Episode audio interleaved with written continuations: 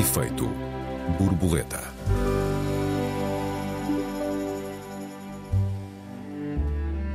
Chega ao fim o julgamento de Rui Pinto, hacker dos casos Football Leaks e Luanda Leaks. A sentença é esperada para o final de abril. O que ganhamos e perdemos com este caso e como vamos nós receber o próximo grande hacker português. Bem-vindos a mais um Efeito Borboleta. Eu sou o Joel Neto. Olá, bem-vindos. Eu sou a Raquel Varela. Olá, Raquel, boa tarde. Raquel, que sentença esperas para Rui Pinto? Prisão efetiva, pena suspensa, absolvição ou, ou outra pena? Se é que é. Olá, Joel. Um, olha, eu gostava de não me pronunciar diretamente sobre o caso do Rui Pinto uhum. e, se calar, falar um bocadinho. Eh, isto porque eu não conheço os contornos, uh, digamos, com detalhe, conheço o que chegou à comunicação social uh, e isso Uh, tem cada vez menos detalhe também e, portanto, não, não, não, realmente não, não sei, não, não consigo opinar.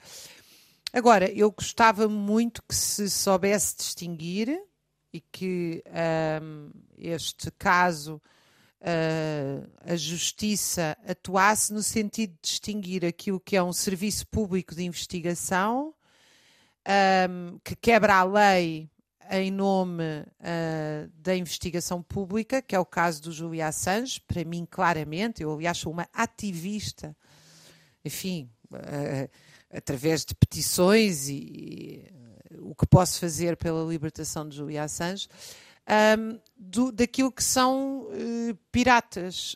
Ou seja, a primeira coisa que me faz muita confusão é que se misture hackers no sentido de pessoas que entram nas contas de empresas, de hospitais, como nós já vimos, etc. Ah, até a título privado, lembro-me de terem feito isso a um amigo, infelizmente já falecido, que era apaixonado por cinema e entraram no computador dele pedindo-lhe 700 euros, o que é muito, obviamente, para uma pessoa que, tem, que vive do ordenado, para lhe devolverem todos os filmes que lhe tinham apagado. E ele ficou tristíssimo e pagou uh, porque tinha anos e anos de filmes uh, guardados. Uh, portanto, eu acho que é, nós temos que distinguir isto, que, que é um ato, enfim, é um roubo, efetivamente, é disso que se trata, é usar os seus skills e, as suas, e o seu acesso informático, daquilo que, que fizeram pessoas como o Julian Assange, que é um whistleblower, como se diz, não é? É alguém que espalha a verdade. E eu, de facto, o caso de Julia Assange é um caso que eu tenho seguido com mais cuidado e acho que é um dos poucos heróis do nosso tempo. De novo, eu não sei uh, qual é exatamente o contorno uh, daquilo que se passa com o Rui Pinto, mas gostava que nós tivéssemos a, pelo menos aproveitado esta oportunidade para entender que existe um movimento mundial uh, de qual o Wikileaks, liderado pelo Julian Assange, é a principal figura, mas que envolve uh, muita gente, de uma investigação jornalística uh, detalhada, de publicitação dos acordos mais dantescos. Eu lembro que o Julian Assange pôs cá fora crimes de guerra, e quem fez os crimes de guerra nunca foi investigado e o Julian Assange está numa situação de tortura, que é isso que se passa. Portanto, Raquel, é, é não há muita, distinguir. Não há muita diferença entre uh, Julian Assange e Rui Pinto, a não ser talvez a escala. Os métodos foram uh, os mesmos e os fitos foram, em grande parte, uh, os mesmos, pelo menos declaradamente. Uh, Uh, o escândalo Wikileaks é porventura maior, mais grave, mais global do que os escândalos, os escândalos Football Leaks ou Luanda Leaks, mas, por exemplo, o Luanda Leaks expõe um, toda a elite angolana, e em particular uh, Isabel dos Santos, filha de José Eduardo dos Santos, um, os seus negócios, as suas negociatas, o seu acesso privilegiado uh, ao poder, etc, etc, etc. Portanto, também há uma di dimensão benigna que, no entanto, do meu ponto de vista, é apenas um efeito colateral na, na atuação de, de Rui Pinto. Eu gostava que me deixasses falar um bocadinho de Rui Pinto, porque, embora eu uh, também tenha acompanhado este caso exclusivo pela comunicação social, Uh, tenho feito desde o início com bastante, bastante interesse, até alguma paixão, e creio que hum, alguma comunicação social trouxe este caso bastante bem. Achas bem que houve uma investigação mais detalhada neste caso? Achas Bom, que conseguiste dizer, ter uh, informação? Os, os, elementos que nós não temos. Não estou a dizer são... que não, atenção. Não, sim, mas, mas não é que o mérito seja propriamente da comunicação social, mas o Ministério Público levou uh, a tribunal muitas provas uh, e Rui Pinto uh, não refutou nenhuma das principais provas. Limitou-se a dizer, limitou-se a fazer uma interpretação distinta dessa, dessas provas e até, no caso da extorsão, a dizer que não sabia que tinha cometido extorsão porque não sabia o que é que era extorsão. mas a assumir os fatos relatados. Agora, eu, francamente, uh, uh, discordo de ti em, em geral e em particular em relação aos, aos, um, aos uh, hackers, sejam eles whistleblowers ou não. É evidente que os, os, que não são whistleblowers não têm nenhum efeito colateral positivo. Os que são whistleblowers têm muitas vezes efeitos colaterais positivos. Isso é evidente também no caso de Julian Assange mas uh, eu, a montante, uh, preciso de acreditar uh, na lei. No caso do Rui Pinto, eu espero condenação. Espero que não seja uma, uma condenação despicienda, que seja prisão efetiva, mas também não espero que seja uma grande, uma longuíssima pena, que tenha porventura prisão efetiva e depois a possibilidade de pena suspensa. Um, ele uh, uh, não, uh, ele colaborou, no, no, no, fim colaborou, assumiu os erros um, e na verdade nem a defesa acredita na absolvição. Aliás, o máximo que a, que a, defesa pediu nas alegações finais na, na semana passada foi pena suspensa. Agora, tenho muita expectativa em relação à sentença de, de, de final de abril, creio que para já tudo indica que será 28 de abril, porque isso vai definir a maneira como Portugal lida com estes casos.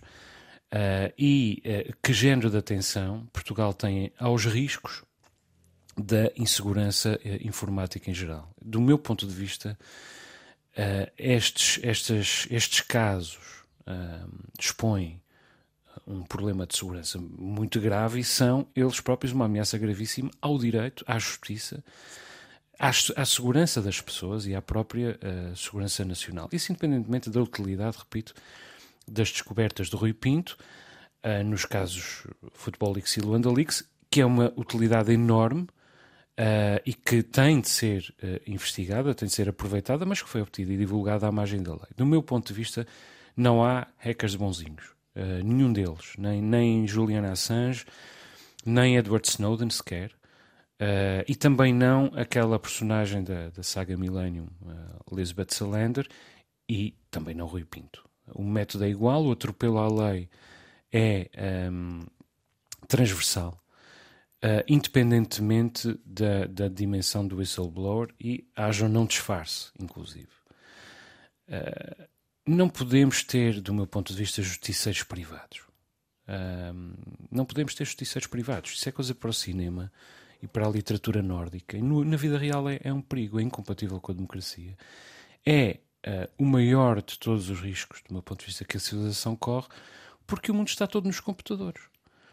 Uh, quer dizer, Rui Pinto tem evidentemente razões para se dizer arrependido, não só pelos factos em si, mas também, como ele deixa perceber, porque as uh, personalidades que ele expôs um, ainda não estão presas. Quem está preso é ele.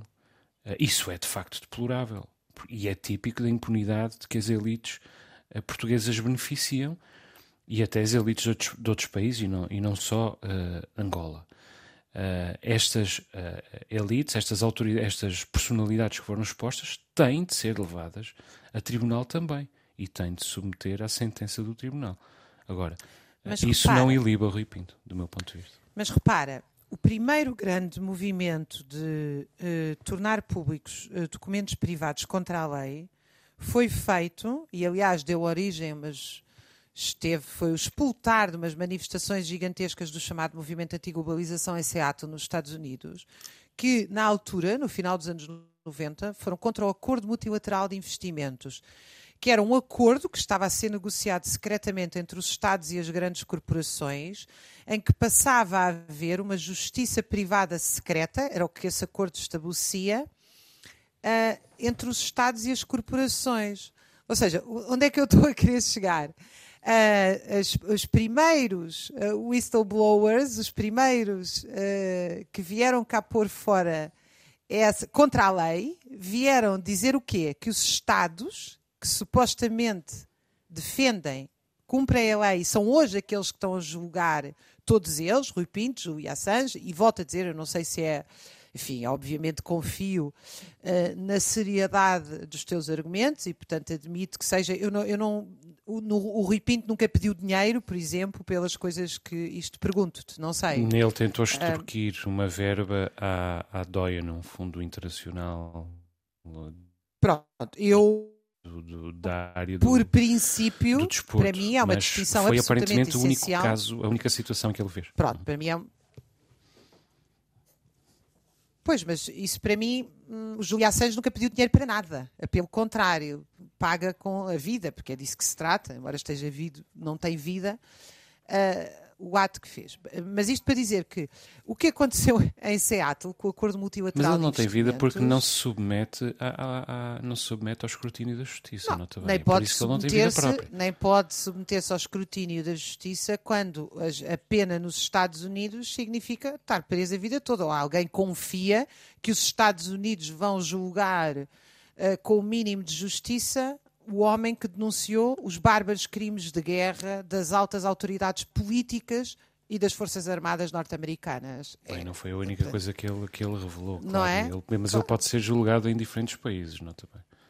Uh, mas isto só para dizer-te que uh, quando tu dizes que é preciso uh, nós termos um mecanismo de defender a lei porque nos computadores está tudo, Aquilo que levou o Julian Assange ou Edward Snowden a pôr cá para fora uh, e a criar este movimento, que aliás tem um nome que eu vou dizer, que é o Cyberpunks, um, é um movimento já com algumas dezenas de anos, em que eles denunciam exatamente a quantidade de dados, a vigilância que os computadores e as grandes corporações fazem com a proteção dos Estados e, portanto, pondo-nos em causa a nossa liberdade e a nossa privacidade.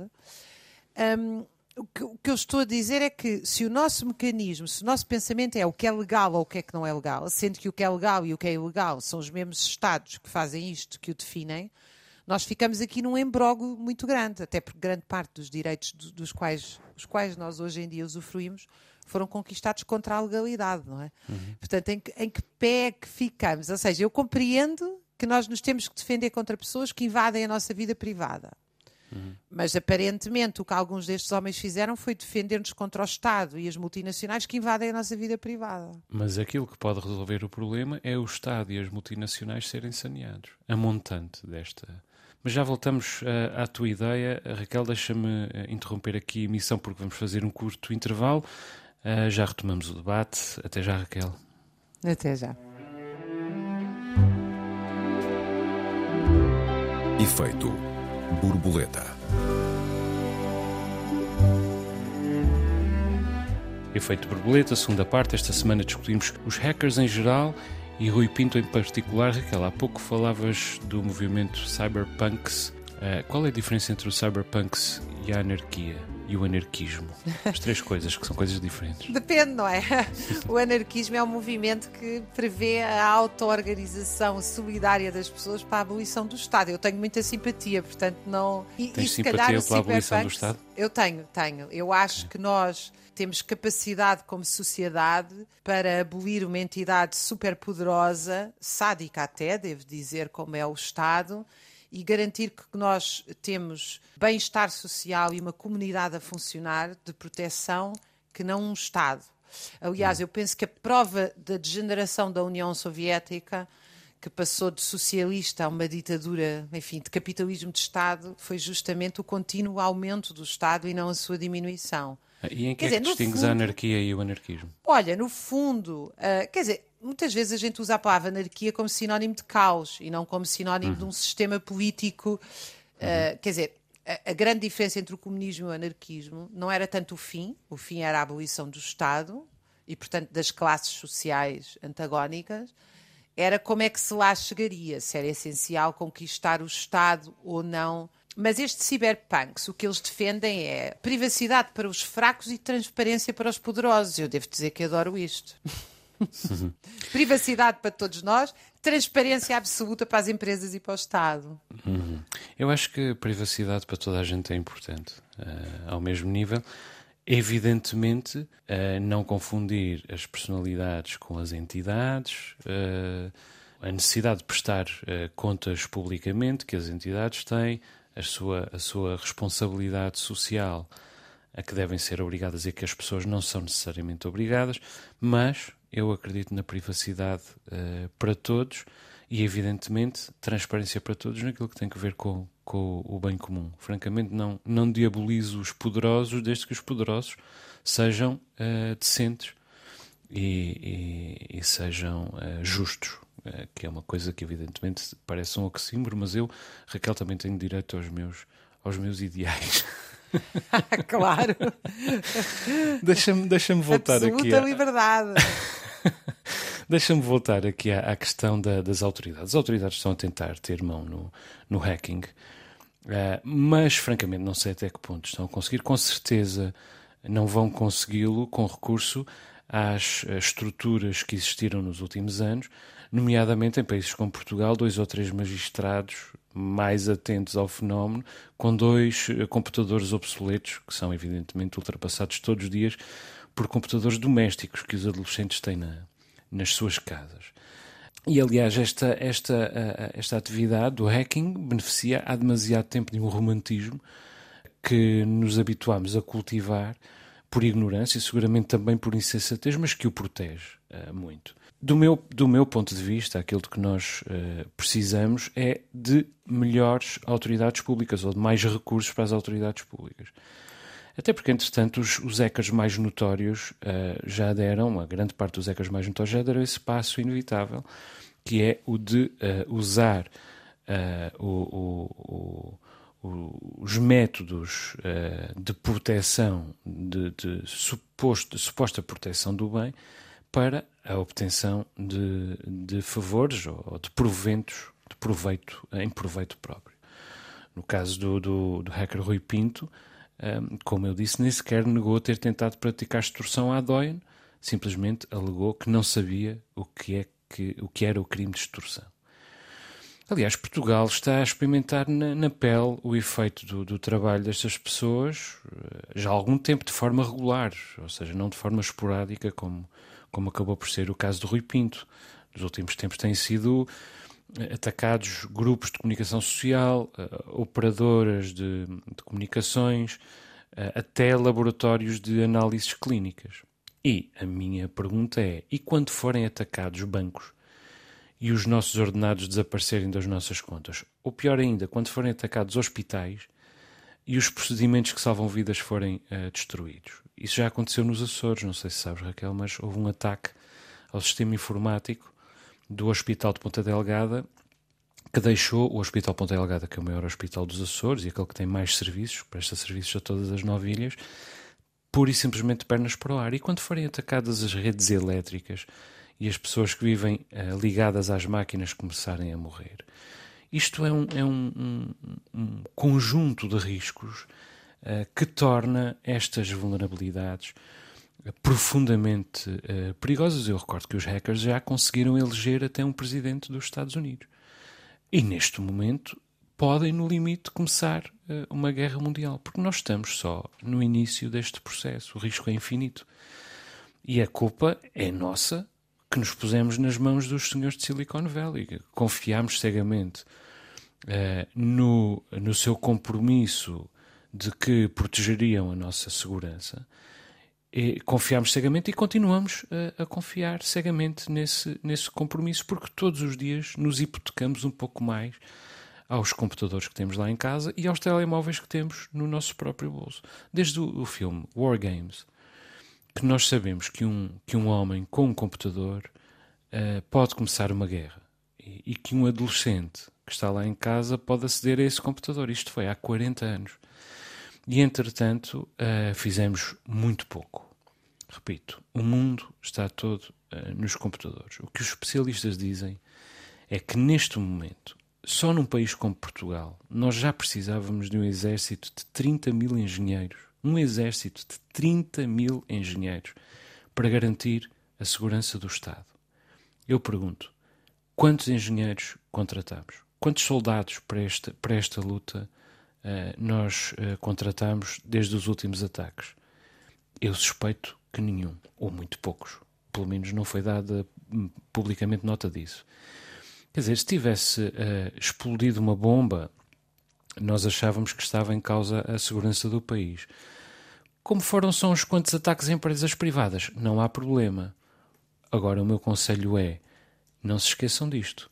O Estado é, do ponto de vista informático, mais obsoleto e mais vulnerável do que as empresas privadas. E, portanto, o Estado, que somos nós todos, estamos muito mais frágeis perante uh, esta, esta realidade. Raquel. Pois olha, eu, em primeiro lugar, acho que o Estado não somos nós todos. de facto, acho que o Estado é uma máquina cada vez mais de privilégios e de poder, onde a maioria de nós conta muito pouco quer na capacidade de decisão, quer quando se trata de, da distribuição daquilo que é coletado através de impostos. Portanto, eu acho que quer económica, quer politicamente, nós quando falamos do Estado falamos de uma máquina de defesa de privilégios de uma minoria sobre o restante da sociedade. É evidente que nas sociedades europeias do pós-guerra ainda existe uma componente de Estado social eh, do qual todos usufruímos, cada vez mais desgastada e cada vez um, com menos capacidade de dar resposta, mas, mas eu acho que o Estado nunca foi, nunca fomos todos nós. De qualquer maneira, tu deste um exemplo, repara. Qual é o meu argumento e porque é que eu discordo de ti? A Cambridge Analytica, que é a empresa acusada de ter manipulado as eleições para eleger o Trump. A base da manipulação das eleições, e atenção, eu devo dizer que eu realmente percebo pouco do assunto e quando leio acho que nós estamos perante um assunto gravíssimo que exigiria um grande debate. Uhum. Portanto, eu, eu, continuo a achar que isto é um assunto muito importante e que, enfim, as minhas opiniões não são de maneira nenhuma definitivas, são apenas assim um início de conversa. Deixa-me dizer exatamente o mesmo em relação às minhas, eh, Raquel. É, não, é que é um mundo que quando eu começo a ler eu fico completamente, às vezes até angustiada, porque é uma coisa um, pronto, a Cambridge Analytica o que fez foi usar milhões de dados entregues pela Google e por essas grandes empresas que todos os dias processam os nossos dados, os nossos gostos, os nossos. Quer dizer, qualquer pessoa, se entrar na internet e for à procura de malas de couro, a seguir recebe 300 mensagens sobre onde é que se compram malas de couro, bebés lindos com malas de couro, uma mala de couro numa, num paraíso qualquer, numa praia deserta, etc. Portanto, é, é uma constante manipulação do nosso olhar, do nosso sentir, etc. Eh, que nós aqui já falamos, aliás, tu instigas muito estes assuntos e ainda bem. Mas, o que, quer dizer, o que a Cambridge Analytica fez, na verdade, foi comprar os dados, à, eu penso que comprar, à Google e ao Facebook. Ora, o que os, uh, nomeadamente o, grupo Cyberpunk fez, foi considerar, expor o Facebook e a Google, dizendo que era a maior máquina de vigilância que já existiu, cito, capaz de rastrear continuamente a nossa localização, os nossos contactos e a nossa vida.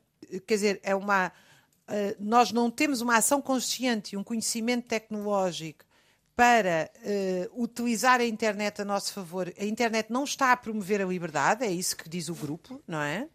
E, e inclusive, levanta outras questões. Eu, aliás, gostava de dizer aos nossos ouvintes que o livro, que está traduzido em português do Júlio Assange, chama-se exatamente Cyberpunks e é feito com uma série de colaboradores dele onde estas questões são levantadas. E outras questões também muito difíceis, porque, por exemplo, eles são absolutamente contra a vigilância da internet, mas fazem perguntas difíceis como esta.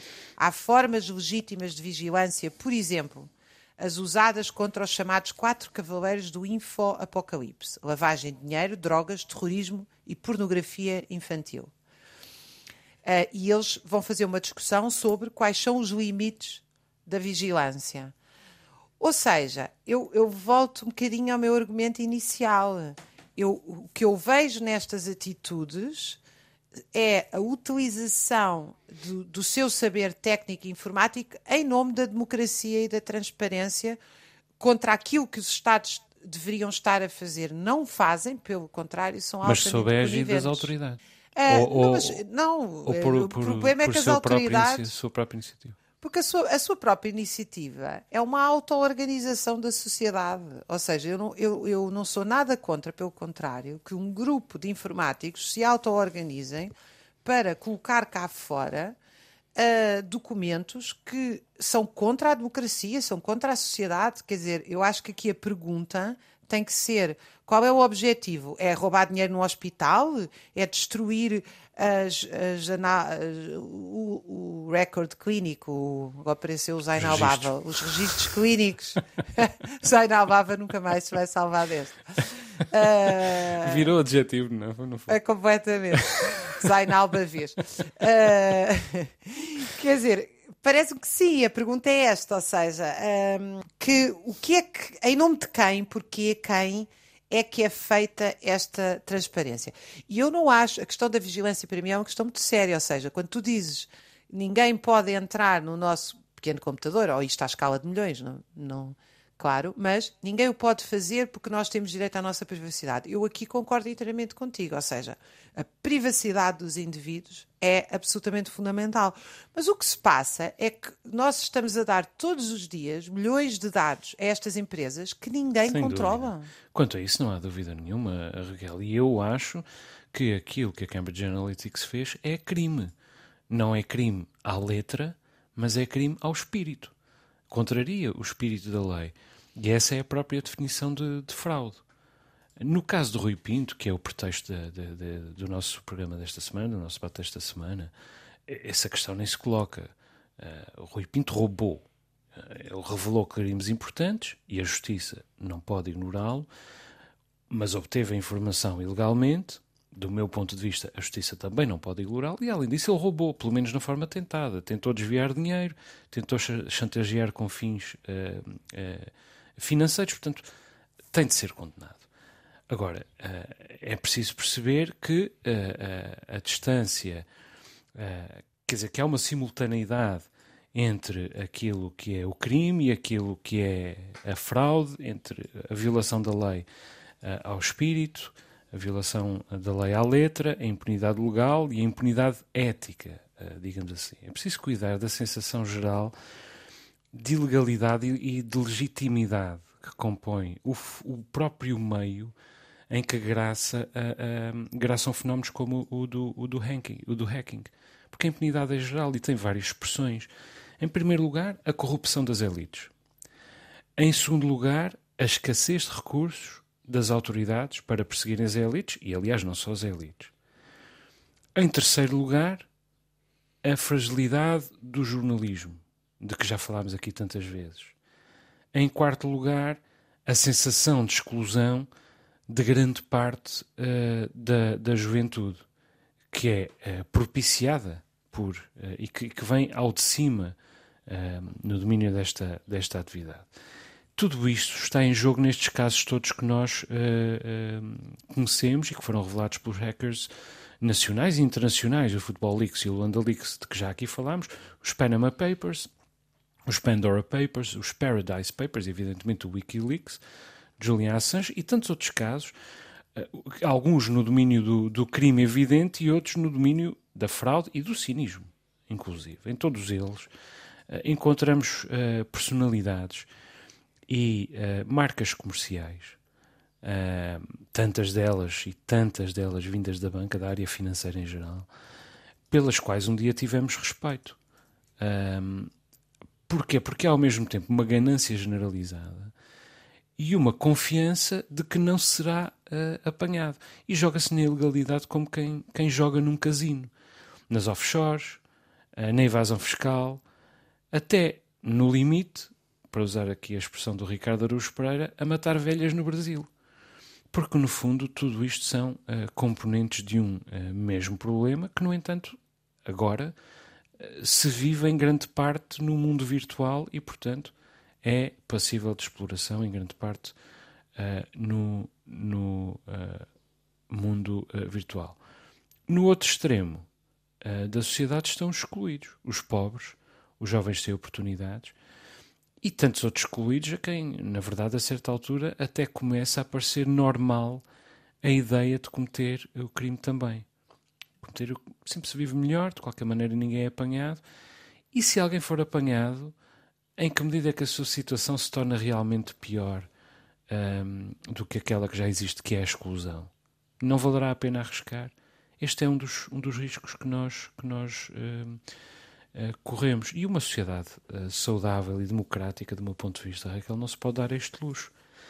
Entretanto, aliás, a extrema-direita apropria-se facilmente disso. Está a mão de semear. E de qualquer modo, os autoproclamados democratas têm, têm quase todos o rabo preso, ninguém consegue uh, sequer articular um discurso em condições em torno destas uh, revelações uh, recolhidas e divulgadas sem qualquer género de filtro, de filtro ou, ou controle. É evidente que a extrema-direita depois fará igual ou pior. E, aliás, quer fazer igual ou pior, preferencialmente pior mas para já vai tirando o poder do centrão, como o pugilista esmurra a costela partida, e a, a costela partida é esta, esta corrupção das elites que está, repito, a ser exposta de uma maneira totalmente descontrolada, sem filtro e sem, aliás, ser uh, previamente esquadrinhada como deve ser, porque a reboque de uma série de revelações justas são também feitas revelações injustas e destruídas as vidas de muitas pessoas. Eu não tenho a certeza, ou melhor, tenho a certeza que as, a contestação ao status quo, que é absolutamente necessária, não, não trará só a força da extrema-direita. Eu acho que esta contestação aos é, problemas gravíssimos. Atenção, claro Quer dizer, pode haver movimentos democráticos, populares, claro, de defesa claro. da justiça social contra o status quo. Não é necessariamente sim, sim. só a extrema-direita que poderá ganhar. Eu, aliás, podemos discutir isso noutro programa. Acho que a extrema-direita tem, uh, tem muito mais uh, dificuldades em dar resposta ao, ao mundo do que um, se pensa. Eu acho que a, a manipulação rasteira não é suficiente que de facto não dá resposta aos anseios sociais. De qualquer maneira, eu só queria chamar talvez a atenção para uma nota eh, que me parece importante. As penas dramáticas e drásticas uh, que o Estado tem aplicado a estes alegados crimes, vistos assim pelo Estado, são eu acho que elas são exemplares por duas razões. Primeiro, porque o Estado quer ter o um monopólio não só da violência, mas da repressão. E, portanto, não admite nenhum tipo de subversão à sua uh, autoridade, não é? Portanto, eh, perdão, quer ter o monopólio do poder, da violência e da repressão. A segunda é que nós vivemos num mundo, a propósito até das greves dos professores e dos fundos de greve, uh, eu tenho pensado muito que hoje em dia Uh, as pessoas estão, algumas delas, surpreendidas porque uh, há, há, fundos de greve intersectoriais. Sempre houve ao longo da história, não há novidade nenhuma em relação a isso. Mas o que há novidade hoje em relação a isto é que a informática, por exemplo, ganhou um poder tal nas sociedades que permite uma supervigilância e uma intensificação do trabalho brutal sobre os trabalhadores, mas ao mesmo tempo permite, repara bem, hoje em dia, se os trabalhadores resolverem fazer greve, fazerem um fundo de greve e cada um der 10 cêntimos, para dar aos dois informáticos para fazerem greve, o sistema todo para. Hum. Isto só para se ter uma ideia do que é que significa hoje o poder destes. Porque, curiosamente, aquilo que foi um grande poder das empresas, que foi a informática permitiu uma brutal intensificação e concentração da, das formas de controle nas empresas e no Estado. Também se torna a sua fragilidade, não só porque não conseguem contratar informáticos, portanto, não se consegue formar força de trabalho à escala da reestruturação produtiva para a automação, quanto a mim ainda bem, porque eu acho que a automação é uma distopia na maioria dos casos, não é necessária e é o problema. Precisa... Apenas exemplares também têm a ver com o poder potencial dos informáticos no mundo. Esse poder não foi criado por eles, foi criado por quem os criou. Hum. Ao menos nisso estamos totalmente de acordo, Raquel. Chegamos ao fim do nosso tempo. Deixa-me só recordar que os nossos ouvintes têm à disposição o endereço de e-mail efeitoborboleta.rtp.pt. Perguntas, perplexidades, protestos, sugestões. São todos bem-vindos. O Efeito Borboleta volta para a semana. Um beijinho, Raquel. Até lá. Um beijinho, um abraço aos nossos ouvintes.